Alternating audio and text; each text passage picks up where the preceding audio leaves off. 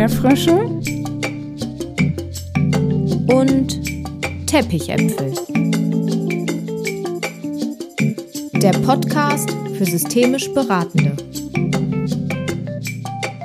Von Jessica Fenzel und Theresa Grote.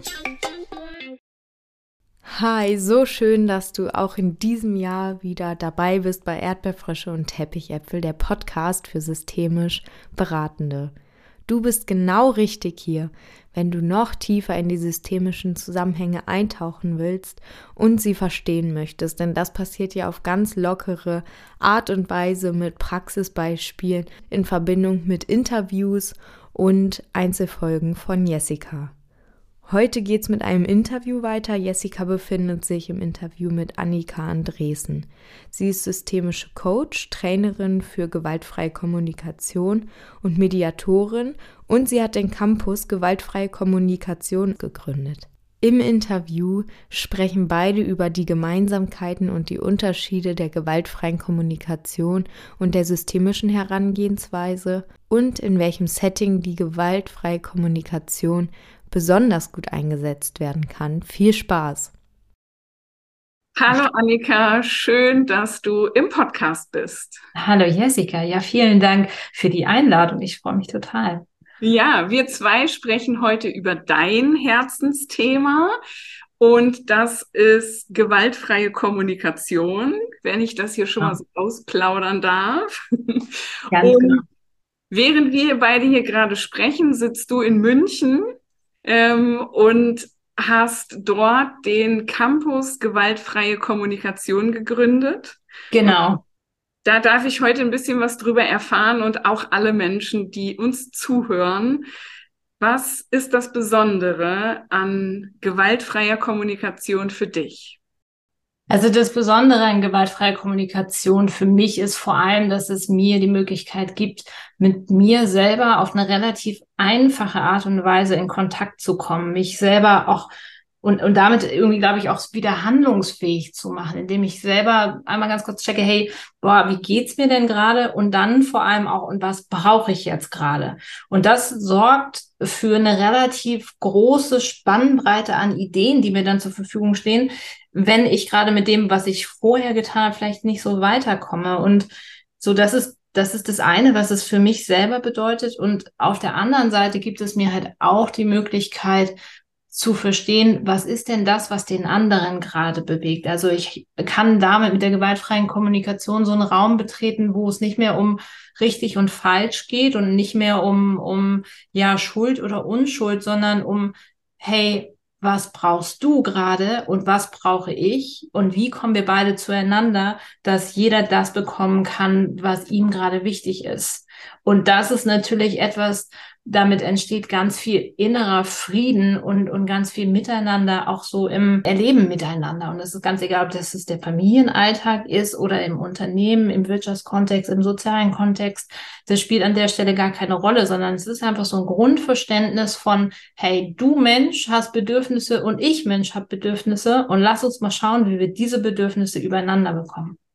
Mhm. Okay, und ich glaube, wir alle haben ja so irgendwie eine Stelle in unserem Leben, wo wir so merken, oh hier, da darf noch mal was Neues anfangen. Und bei mir kam dann das systemische Denken ins Leben und ich war so so geflasht und es hat bis heute noch nicht aufgehört. Und ich glaube, bei dir gab es irgendwann diesen Punkt, wo gewaltfreie Kommunikation in dein Leben gekommen ist Magst du den mit uns teilen? Total gerne, weil das wirklich auch so ein Moment war, der mein Leben wirklich ganz elementar verändert hat, erweitert hat. Und zwar bin ich Mutter geworden, relativ unerwartet mit 29 und ähm, wir waren auch zu dem Zeitpunkt ganz frisch in der Beziehung, mein Mann und ich. Und wir haben mit der Ankunft unseres Kindes gemerkt, so, oh hoppala, wenig Schlaf, viel Stress, viel Verantwortung, ähm, wenig Zuversicht oder wenig, wenig Planbarkeit, was so, was so die Zukunft angeht. Und dieser Stress hat dazu geführt, dass wir auf eine Art und Weise miteinander umgegangen sind, wo ich gemerkt habe, boah, nee, das muss anders gehen. Und ich kannte die gewaltfreie Kommunikation vor allem aus so Friedensverhandlungen ähm, vorher schon und dachte, hey, ich, ich mag das einfach mal ausprobieren und habe dann vor mittlerweile neuneinhalb Jahren das erste Einführungsseminar besucht und war so derartig geflasht davon. Wir haben das Gott sei Dank, also mein Mann und ich haben das Gott sei Dank zusammen gemacht, so dass wir beide miteinander uns da auch ja bereichern konnten. Und das war, glaube ich, ich habe ihm das damals zum Geburtstag geschenkt und ich glaube, das war eins der sinnvollsten Geburtstagsgeschenke, die ich jemals jemals gemacht habe, weil es uns die Möglichkeit gegeben hat, hinter ja hinter unser Handeln zu schauen. Was bewegt uns denn eigentlich? Hinter diesem, boah, ich mecker dich jetzt an, weil ich weiß nicht weiter und was, was können wir denn tun? Und das war wirklich eine, wirklich ein ganz, ganz großes Geschenk.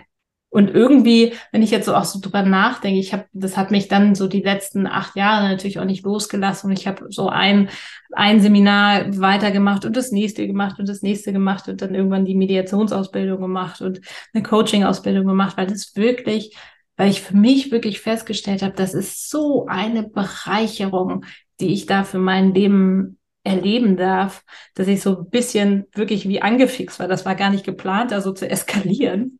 Aber ich bin im Nachhinein wirklich total dankbar. Ähm, und ich habe zum Beispiel erst die gewaltfreie Kommunikation gemacht und bin da wirklich so komplett aufgegangen und mache jetzt die Systemik und merke jetzt so, hey, das ergänzt sich ja. Also äh, perfekt. Das ist ja ganz wunderbar. Ich hatte zu Anfang so ein bisschen Sorge, oh Gott, passt das zueinander und was mache ich, wenn die Menschenbilder nicht übereinander passen und so. Und dann zu sehen, okay, an den entscheidenden Stellen ist es irgendwie ähnlich wow, cool. Und damit konnte ich beides, kann so aus beiden das, das rausziehen, was für mich einfach wichtig ist. Mhm. Ja, spannend. Und was war, was war diese Stelle, wo du so gemerkt hast, boah, das, das ist es, das, das passt genau rein in mein Leben? Ja, ich glaube, es kam so zu dem Moment, ich hatte ähm, mein, mein drittes Kind gerade bekommen und es war so zum dritten Mal Elternzeit und zum dritten Mal die Frage, okay, mache ich mit dem weiter, was ich bisher mache? Ich komme aus der Wirtschaft, ich habe ein Unternehmen geleitet als Geschäftsführerin und da ist so in dieser Zeit nicht wirklich die Zeit gewesen zu reflektieren, was gibt links und rechts noch. Und in dieser Mutterschutzzeit habe ich für mich gedacht, hey, irgendwie ich würde ganz gerne Menschen befähigen und Menschen dabei unterstützen, mit ihren Herausforderungen nochmal anders umzugehen. Und das war eigentlich erst so in diesem Unternehmenskontext geplant, was ich auch heute immer noch tue. Und was ich aber auch gemerkt habe, ist, dass die gewaltfreie Kommunikation für Familien und Paare, also in diesem beruflichen Bereich, eine solche Bereicherung sein kann, dass ich für mich wirklich, das ist, und deshalb so ein Herzensprojekt, wirklich merke, so, das weiterzugeben ist so toll zu hören, wie die Leute aus den Seminaren rauskommen und sagen, hey Annika, wow, ich habe zum ersten Mal verstanden, wie es mir wirklich geht und hab, weiß nicht nur, wie es mir geht, sondern habe auch eine Idee, was ich damit tun kann. Weißt du, das ist für mich so eine sinnvolle Arbeit. Und, und das ist einfach, weißt du, das ist einfach fantastisch. Und es kam halt aus dieser Idee von, hey, wenn es mir so geholfen hat, vielleicht gibt es ja andere Menschen, die in ähnlichen Situationen sind, denen es auch hilfreich ist. Ja, ja. Und jetzt hast du gesagt, du hast vor neuneinhalb Jahren ein Einführungsseminar gemacht und dann ging die Reise los. Wie würdest du vielleicht jemand, der das jetzt noch nicht gehört hat, gewaltfreie Kommunikation in wenigen Sätzen so ganz basic erklären, was ist das eigentlich? Wo kommt das her? Wer hat es erfunden? Ja, also gewaltfreie Kommunikation wurde erfunden von Marshall Rosenberg und ähm, damals ein Psychologe in den, ja, also groß geworden ist eigentlich so in den, in den 80er Jahren ähm, aus Amerika. Und der hat als Psychologe ähm, festgestellt, hey, irgendwie bin ich auf der Suche nach was, nach was Einfachen, was trotzdem genauso wirksam ist. Ähm, und was er festgestellt hat, ist das, was uns natürlich alle miteinander verbindet, immer wieder auch die Gefühle sind und dass hinter diesen Gefühlen irgendwas anderes steht. Und so kam er halt, ja, auf diese Melange wirklich zu sagen, okay, es ist, du hast die Gefühle und du hast die Bedürfnisse. Und bevor du da reingehst, hast du auch noch die Beobachtung, die es erstmal gilt, ohne, ohne zu bewerten, zu teilen, weil wenn du das tust, gelingt es dir erstes mit dir selber auf eine wahrscheinlich friedlichere Art und Weise in Kontakt zu treten und vor allem dann auch den Kontakt im Außen zu finden. Ja, weil du diese Vorwürfe rausnimmst, weil du diese Anschuldigungen rausnimmst, die wir ja häufig in unserer Kommunikation haben. Und damit ist es halt nicht mehr nur irgendwas, was du im, im klinischen Kontext benutzt, sondern wirklich was, was Verbindung schafft im, in den täglichen Beziehungen, die wir alle miteinander haben. Mhm. Und hast du da so ein Beispiel für uns? Also wenn du sagst, du kommunizierst mit deinem Mann nach der Methode der gewaltfreien Kommunikation, wie würde sich das anhören? Ja, also so, so ein Klassiker. Und zwar komme ich manchmal nach Hause und ähm, sehe, die Schuhe liegen da im Flur. Und dann ist es erstmal nur die Beschreibung, hey, ich komme nach Hause und die Schuhe liegen im Flur. Und wir hatten gemeinsam vereinbart, dass wer immer nach Hause kommt, seine eigenen Schuhe in den Platz, in den Schrank räumt. Ich bin verwundert, wenn ich das jetzt hier gerade sehe. Kannst du bitte deine Schuhe in den Schrank räumen? Und dann ist es ganz wichtig zu hören, was sagt denn der andere jetzt? Also diese Frage am Ende, ja, muss wirklich auch als Frage gestellt sein, weil wenn ich das als eine Forderung setze und zwar immer noch das Fragezeichen hinter habe, aber meine innere Einstellung ist, das musst du jetzt tun, dann ist die Wahrscheinlichkeit relativ hoch, dass ich damit natürlich an irgendeiner Stelle dann auch baden gehe. Und dann kann jetzt mein Partner sagen, oh ja, stimmt, gut, dass du es sagst, habe ich total vergessen, mache ich. Oder er kann sagen, ey, weißt du was, habe ich gerade gar keinen Kopf für, können wir das an einer anderen Stelle nochmal besprechen, wie wir das machen können. So, und dann weiß ich ganz klar, okay, da ist jetzt irgendein Thema, das ist für ihn offensichtlich noch nicht klar. Also suchen wir uns einen Platz, wo wir dann nochmal wieder diskutieren können, okay, was ist denn ja mein, mein Sinn nach Ordnung, um den es mir da jetzt gerade vielleicht auch geht, oder Verlässlichkeit, der, der mir wichtig ist, weil wir hatten ja vorher abgemacht, ähm, dass es anders funktioniert. Und dann kann man von da aus wieder schauen, okay, und was ist dir denn wichtig, wenn du deine Schuhe nicht wegräumen möchtest? Vielleicht, dass du es einfach haben möchtest, wenn du nach Hause kommst oder Entlastung oder was es dann auch immer ist.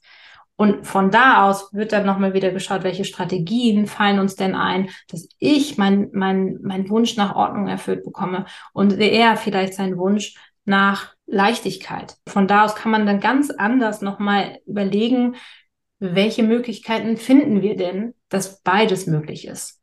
Mhm. Ja.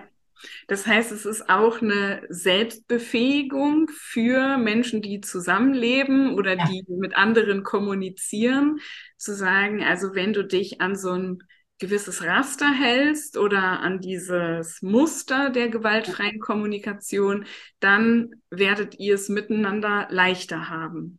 Ja, leichter und ich glaube auch, also verbindender, weißt du, weil in dem Moment, wo ich auch dem anderen es sage, wie es mir geht, hat er eine Möglichkeit, an, an diesen Gefühlen zum Beispiel anzuknüpfen. Ja, wenn ich, weil wie häufig kommen wir nach Hause und schimpfen einfach nur.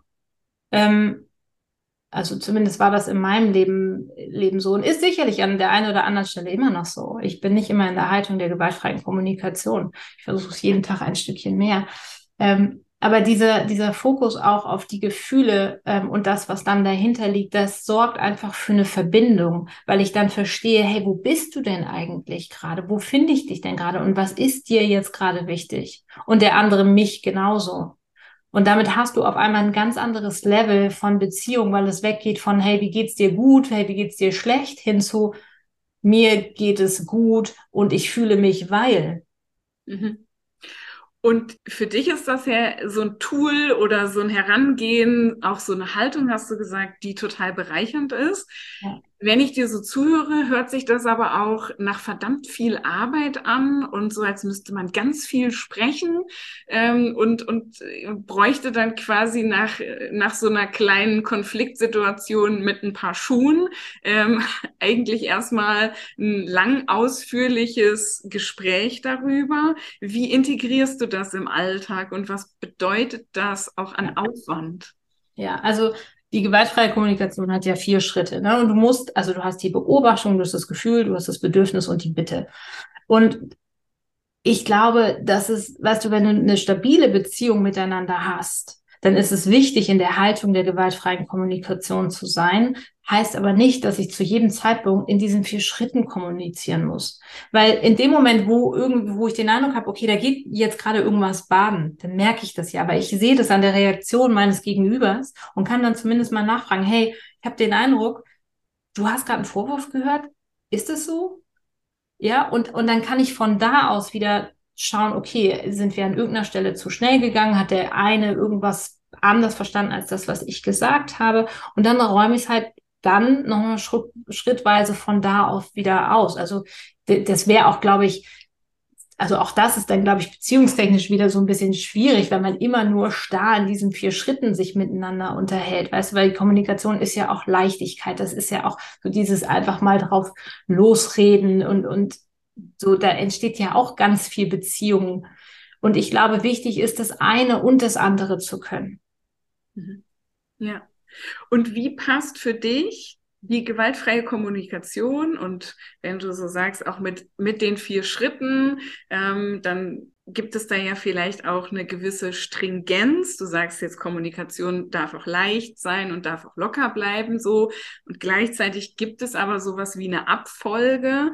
Wie passt das für dich ja. mit dem systemischen Denken zusammen? Ja, also ich glaube, in, in die Abfolge als solche ist jetzt gar nicht so sehr das, was ich in der Systemik sehe. Natürlich hast du, wenn du im, im also ich komme ja aus dem Coaching-Kontext, beim Natürlich hast du da auch den Coaching, den, weißt du, so ein Coaching-Leitfaden, du hast eine Methodik und hangelt sich an dieser Methodik zusammen. Und äh, das ist, glaube ich, schon das, was, was dann wieder ähnlich ist. Aber ich glaube, und das ist das, was, was die, was die Systemik als auch die gewaltfreie Kommunikation wirklich miteinander verbindet, ist die Sicht auf den Menschen, dieses liebevolle, hey, der Mensch ist nicht gut oder böse, ähm, richtig oder falsch, sondern der Mensch tut etwas und das ist dann die Haltung der gewaltfreien Kommunikation. Daraufhin werden entweder Bedürfnisse erfüllt oder nicht erfüllt. Und einige werden erfüllt und gleichzeitig werden andere nicht erfüllt. Und ähm, das ist das, was für mich eigentlich so der Dreh- und Angelpunkt ist und nicht so sehr die Frage,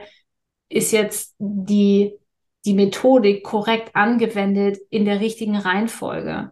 Weil dann, mhm. ne, dann verlierst du auch wieder diese Leichtigkeit miteinander. Ich glaube, es ist total wichtig, wenn man das lernt, weil es so ein, so ein Konstrukt gibt, ein Gerüst gibt, an dem man sich erstmal festhalten kann.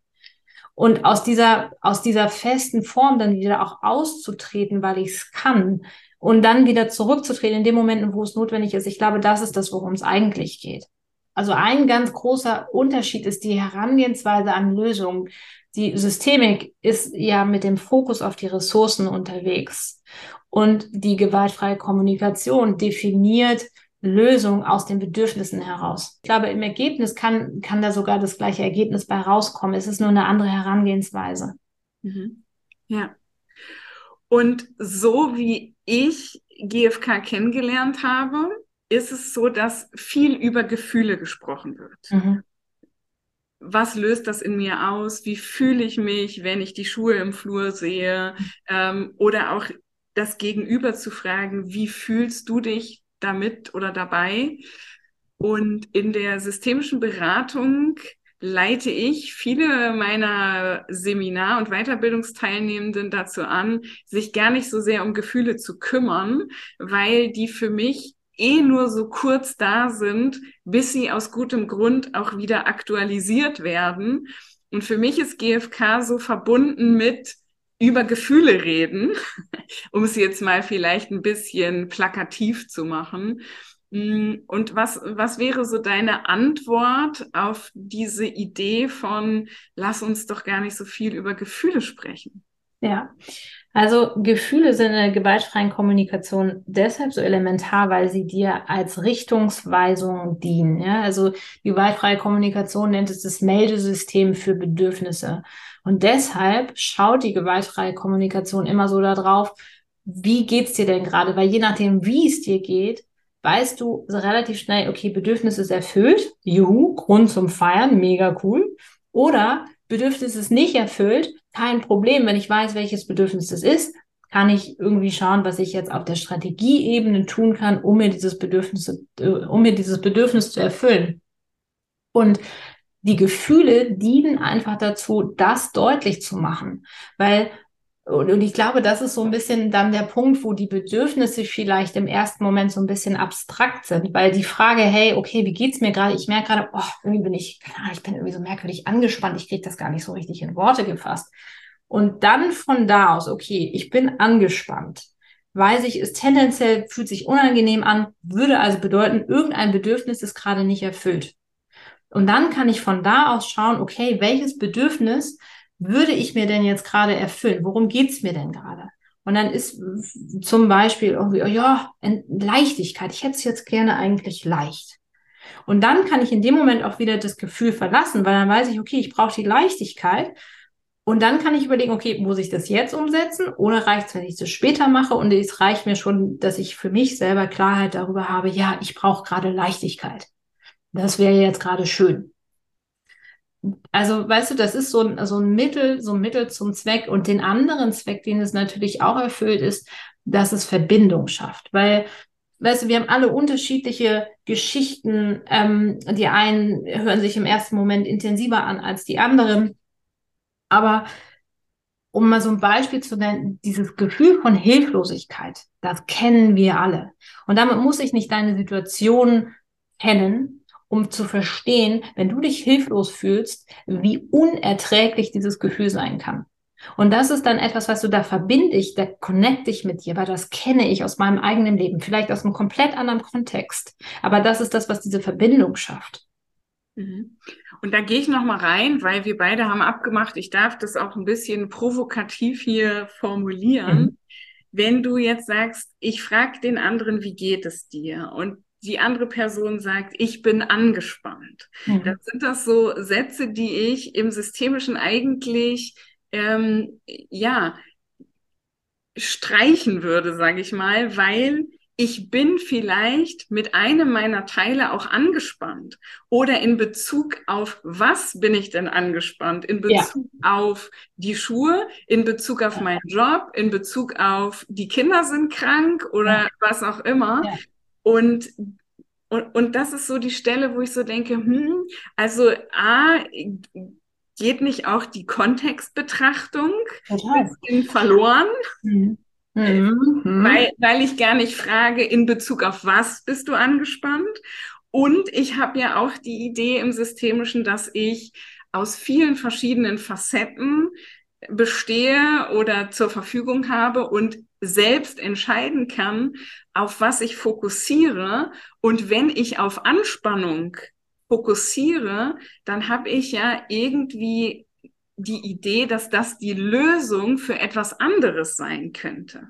Das erste ist diese, diese Betrachtung des Kontextes. Auch die gewaltfreie Kommunikation geht nicht ohne Kontext. Deshalb hast du die Beobachtung vorne vor. Das ist der Kontext, in dem sich die gewaltfreie Kommunikation bewegt. Also ohne den geht's auch gar nicht, weil wenn ich jetzt zum Beispiel, ist dann immer so ein bisschen die Frage, wo bewege ich mich? Ja, wenn ich selber eine Mediation mache oder selber äh, als Coach unterwegs bin, dann ist natürlich immer auch die Frage, und wo, wo bist du gerade angespannt in Bezug auf? Ja, also absolut.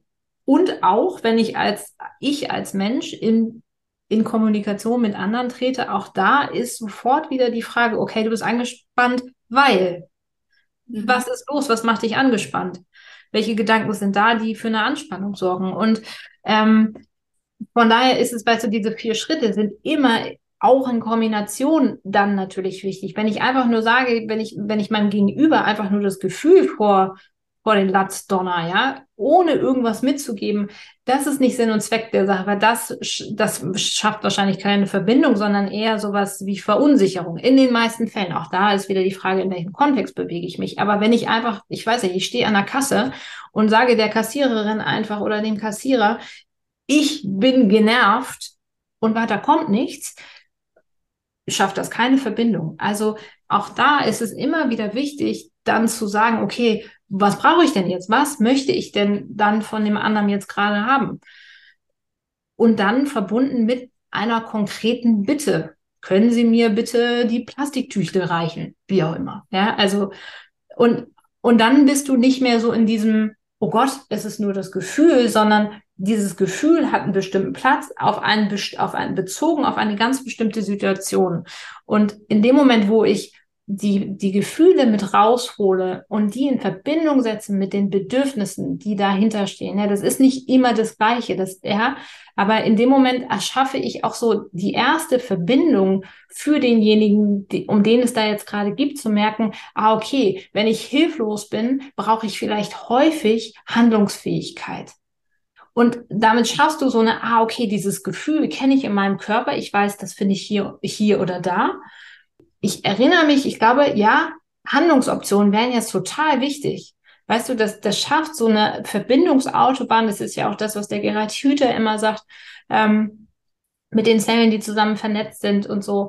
Äh, dass, dass das einfach dann schneller wieder rausgeholt werden kann. Und damit kannst du dich selber dann auch relativ schnell wieder klären. Oder hast eine, eine gute Idee, okay, worum geht's denn jetzt gerade beim anderen? Also es geht ja immer so um die Frage, was ist bei mir los, was brauche ich? Und was ist bei dem Gegenüber los, was braucht der? Mhm. Wenn du jetzt gerade noch mal so diesen Satz sagst, wenn ich hilflos bin, mhm an der Stelle läuft's mir halt schon eiskalt ja, ja, ja, weil ich sage, ich bin nicht hilflos. Im ja. Sinne der Kybernetik zweiter Ordnung gibt es immer eine beobachtende Position, die beobachten muss, dass sich jemand anderes oder ein Teil von mir hilflos fühlt oder zeigt. Also dieses Ich bin hilflos, da, da, das löst in ja. mir schon so einen ja. gewissen Widerstand aus. Ja. Das kann ich gut verstehen und ich glaube, das ist auch einfach ein Unterschied den die gewaltfreie Kommunikation an der Stelle einfach macht. Also weil es an in dem Moment geht es nicht um die Frage oder zumindest stellt sie die gewaltfreie Kommunikation nicht. Bist du auch oder fühlst du dich in dem Moment ein Teil, erlebst du dich als? Diese Frage stellt sie so einfach nicht, weil es an der Stelle für die Lösung, für, für eine Entlastung, für eine Klärung, für eine Klarheit nicht relevant ist. Weil die gewaltfreie Kommunikation kommt zu dieser Klarheit, auch wenn sie das für sich so definiert. In dieser Situation bin ich hilflos. Punkt. Mhm. Da hat die gar keine Schwierigkeit, weil von da aus kommst du dann weiter, ja, okay, und woraus Handlungsfähigkeit? Was kannst du denn tun, damit du Handlungsfähigkeit erlebst? Und zack, bist du wieder bei einem Ergebnis, was wahrscheinlich die Systemik dir an irgendeiner Stelle auch ausspucken würde. Ja, ja. Mhm. Ja, das glaube ich auch. Und ja. deshalb, weißt du, das ist, glaube ich, einfach, da hat das Gefühl an der Stelle eine andere Bedeutung. Mhm. Und das Ergebnis ist aber am Ende in beiden, in beiden Fällen wahrscheinlich irgendwie eine Idee von, welche Handlungsmöglichkeiten kann ich mir denn selber noch entwickeln? Mhm. Ja, und das ist dann wieder die Erweiterung des Möglichkeitsraumes, der in der systemischen Beratung großgeschrieben wird. Ja.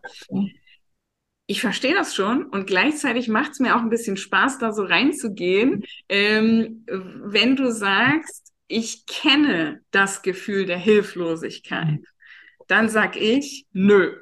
Du kannst gar nicht wissen, wie ich mich fühle, wenn ich mich hilflos erlebe. Und wenn du so sagst, ich kenne das aus meinem eigenen Leben, dann sag ich, nö, weil in der konstruktivistischen Sichtweise jeder Mensch sich seine Brille aufsetzt, um damit durchs Leben zu gehen und seine Wirklichkeitskonstruktion erfindet vor dem Hintergrund der eigenen Erfahrungen, dass ich glaube, dass Hilflosigkeit nicht gleich Hilflosigkeit ist. Ja, und da bist du dann wieder bei dem Kontext. Also ja, ich, ich stimme dir zu und ich, ich sehe diese Differenz durchaus.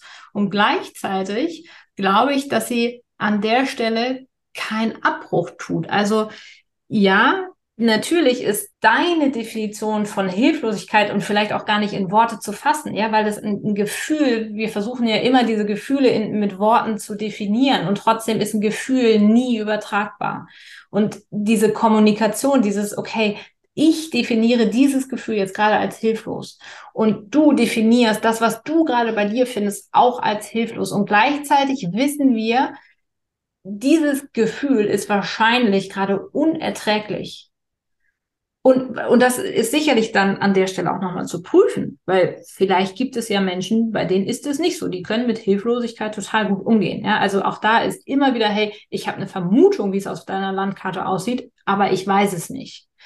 Und ich glaube, was was einfach verbindet, ist nicht so sehr die Frage, fühle ich, wie du fühlst, also und, und, und ist das überhaupt nötig, sondern das, was du als das definierst, ist etwas, das kenne ich als kenne ich auch, ich kenne die, diese Definition auch. Ich kenne etwas, was ich als solches definieren würde, nämlich als Hilflosigkeit. Und es spielt, glaube ich, an der Stelle keine, keine Rolle, ob ich du sein könntest, weil das macht die gewaltfreie Kommunikation auch nicht. Die sagt auch, jeder, jeder ist für sich und ich, ich fühle auch nicht dich. Ja, ich würde niemals sagen, oh, ich spüre, du bist ängstlich. Ja, sondern ganz klar, das ist erstens ist das eine Frage, immer, weil ich den anderen nicht fühlen kann. Ich kann den anderen nicht spüren. Ich kann Vermutungen äußern, wie es dem geht oder auch nicht. Und das war's. Mhm. Und ich glaube, ja, das, ich glaube auch so in dieser klaren Trennung, da ist die Systemik einfach sehr genau. Mhm. Ich glaube, die gewaltfreie Kommunikation ist da einfach nicht so, die hat dann nicht dieses, dieses Konstrukt drumherum gebaut, weshalb es nicht nötig ist, das so genau auseinanderzunehmen, weißt du? Mhm. Ja, ja. Und falls das jetzt hier nicht rüberkommt, ich finde das super. Ich, ich mhm. stehe auf gewaltfreie Kommunikation. ähm, ich finde das vor allen Dingen super in der Kommunikation, wie du sagst, zu Hause, in Familien, mit Kollegen und Kolleginnen und so. Ich frage mich halt, inwiefern kann das eine Bereicherung sein für mich als Beraterin oder du sagst für, ja. für dich als Coach in der konkreten Sitzung, weil in der systemischen Idee geht es häufig darum, dass wir sagen, wir brauchen diese Verbindung. Ich kann fühlen, was du fühlst. Nicht so sehr, weil die Ressourcen, die jemand braucht, um seine Themen zu lösen, die liegen ja eh alle im Klienten oder im Coachee schon längst drin. Und ich muss nicht in Verbindung gehen, sondern ich kann auch aus der Distanz heraus Menschen einladen, Ressourcen zu aktivieren und Lösungen zu erfinden. Mhm. Und da ist für mich jetzt so die Frage, wie bringst du die gewaltfreie Kommunikation in deine Coachings, in deine Beratungen hinein? Was kann es da? Also im, im professionellen Kontext, glaube ich, kommt es auch wirklich immer so ein bisschen drauf an. Ich, mein, meines, meine Superpower, sage ich immer, ist Konfliktmanagement. Und da hilft natürlich die gewaltfreie Kommunikation enorm, weil sie zum Beispiel, also wirklich einfach ein total banales Beispiel für jeden, der irgendwie schauen möchte, wie Konflikte einfach vielleicht zu lösen sind, ist, fang mal an, eine Beobachtung zu teilen statt einer Bewertung. So, ja, das, das hilft immer schon mal enorm. Das heißt, wenn es dann, wenn ich Trainings gebe zum Thema gewaltfreie Kommunikation, das ist dann meistens im Unternehmenskontext, da hilft es mir einfach Menschen eine Differenzerfahrung zu ermöglichen. Was ist denn, wenn du so oder wenn du so sprichst? Und wenn du jetzt fragst, okay, und im Coaching oder in der Beratung, welchen Sinn hat es da? Da hat es einfach den Sinn, dass du auf eine wirklich relativ einfache Art und Weise relativ schnell verstehen kannst oder mit dem Klient erarbeiten kannst, um welche Bedürfnisse geht es dir denn eigentlich, wenn du, keine Ahnung, äh, immer rummeckerst, dass die Schuhe da am Flur stehen, ja? Also keine Ahnung, du hast irgendein, irgendein Ehepaar, das kracht sich so derartig, weil immer die Schuhe im, im, im Flur liegen. Da ist ja schon nochmal so die Möglichkeit, okay, und sag mal, worum geht's denn dabei eigentlich? Und wenn du, wenn, wenn du dann dabei rauskommst, dass es darum geht, ernst genommen zu werden, dann hat es auf einmal auch ein Verhältnis von, okay, es geht nicht um Schuhe, sondern es geht darum, ernst genommen zu werden. Und holla die Waldfee, was für ein wichtiges Bedürfnis ist denn das bitte? Und in dem Moment kannst du dich von dieser Strategie, ich will, dass diese Schuhe immer aufgeräumt sind, lösen hinzu, okay, wo finde ich selber denn noch die Möglichkeit dafür zu sorgen, hier ernst genommen zu werden? Und auf einmal bist du in einem, und da ne, öffnest du wieder diesen Lösungsraum, kannst du dann auch schauen, okay, und, und wenn es darum geht, was brauchst du denn da? Ja, was kannst du denn sonst noch tun? Vielleicht erstmal mit dem Partner reden, dass es überhaupt darum geht, ja, um für Verständnis zu sorgen, um, um einander wirklich verstehen zu können. Ähm, und dafür finde ich, ist es total hilfreich. Ja, also wirklich dieses Klären, worum geht's dir denn eigentlich? Was liegt denn dahinter? Und was ich merke, und ich, ne, ich bin ja andersrum drauf gekommen, ich habe erst die gewaltfreie Kommunikation gemacht und dann die Systemik. Ähm, und merke jetzt, was mir die Systemik einfach gibt, ist diesen holistischeren Blick. Ja, das Einbeziehen von all den Elementen, die auf dieses Individualsystem nochmal mit einwirken. Und das ist etwas, da würde ich eher sagen, das ist einfach ein unglaubliches Geschenk der Systemik, weil das betrachtet die gewaltfreie Kommunikation so nicht, wenn es nicht gerade, also wenn ich als Coach nicht frage, okay, gibt es vielleicht irgendetwas, was da noch hinten runterfällt, wenn du das so machst oder so. Ähm, aber das heißt, da ist die Systemik einfach, hat einen breiteren Blick und das äh, finde ich vor allem in der Arbeit als Coach super, super wertvoll. Und wenn du mich jetzt fragst, so wenn ich Privatcoachings mache, also, im, also ein Coaching im privaten Kontext, mit einem privaten ähm, mit einer privaten Situation, Herausforderung, wie auch immer, dann reicht mir die gewaltfreie Kommunikation her, also wirklich völlig. Ich habe alle möglichen Prozesse, da kannst du Glaubenssatzarbeit machen, du kannst ähm, Äquivalenzarbeit machen und so, und so weiter. Also da gibt's alles Mögliche, was ich auch mit der gewaltfreien Kommunikation sehr, sehr wirkungsvoll anbieten kann. Ähm, Im Unternehmenskontext, wo es ja häufig um, um Menschen geht, die wirklich miteinander sich bewegen, einfach diese Teamprozesse im Agieren sind und so, da merke ich, hilft mir die Systemik, mein Blickwinkel zu erweitern. Mhm. Ja. Und in der Mediation ist es sicherlich ähnlich, weil es, glaube ich, auch nochmal ein anderes Setting an Sprachgewandtheit mit zur Verfügung stellt. Weil ja, da ist natürlich die gewaltfreie Kommunikation in den vier Schritten. Also ich merke einfach, es tut mir gut, da nochmal ein bisschen mehr Flexibilität mit reinzubringen. Mhm. Und deshalb finde ich, ist diese Kombination halt auch einfach gigantisch. Yay, gigantisch. Ja. Hört sich cool an. Ja, und wahrscheinlich macht es letztendlich auch nicht unbedingt einen Unterschied, ob ich frage, welches Bedürfnis steht dahinter oder welchen Nutzen siehst du darin? Äh, welche Vorteile bringt dir jetzt gerade diese Verhaltensweise? Ja.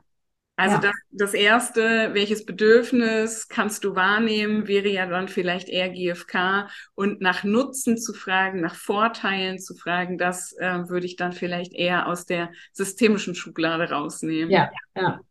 Wobei du auch, also ne, jetzt, wo du das gerade sagst, merke ich, ich glaube, das ist auch noch ein, ein ganz wesentlicher Unterschied. In der Systemik stellst du ja hauptsächlich, außer vielleicht zu Beginn, wenn du den Rapport machst, aber hauptsächlich offene Fragen. Das ist in der gewaltfreien Kommunikation auch nochmal ein bisschen anders. Da du, also weil ich natürlich ein viel breiteres Sprachspektrum habe und viel, also vermutlich, als jemand, der mit Bedürfnissen, wie sie die gewaltfreie Kommunikation versteht, jetzt nicht so verbunden ist, biete ich zum Beispiel dann auch immer Bedürfnisse an. Geht es dir um?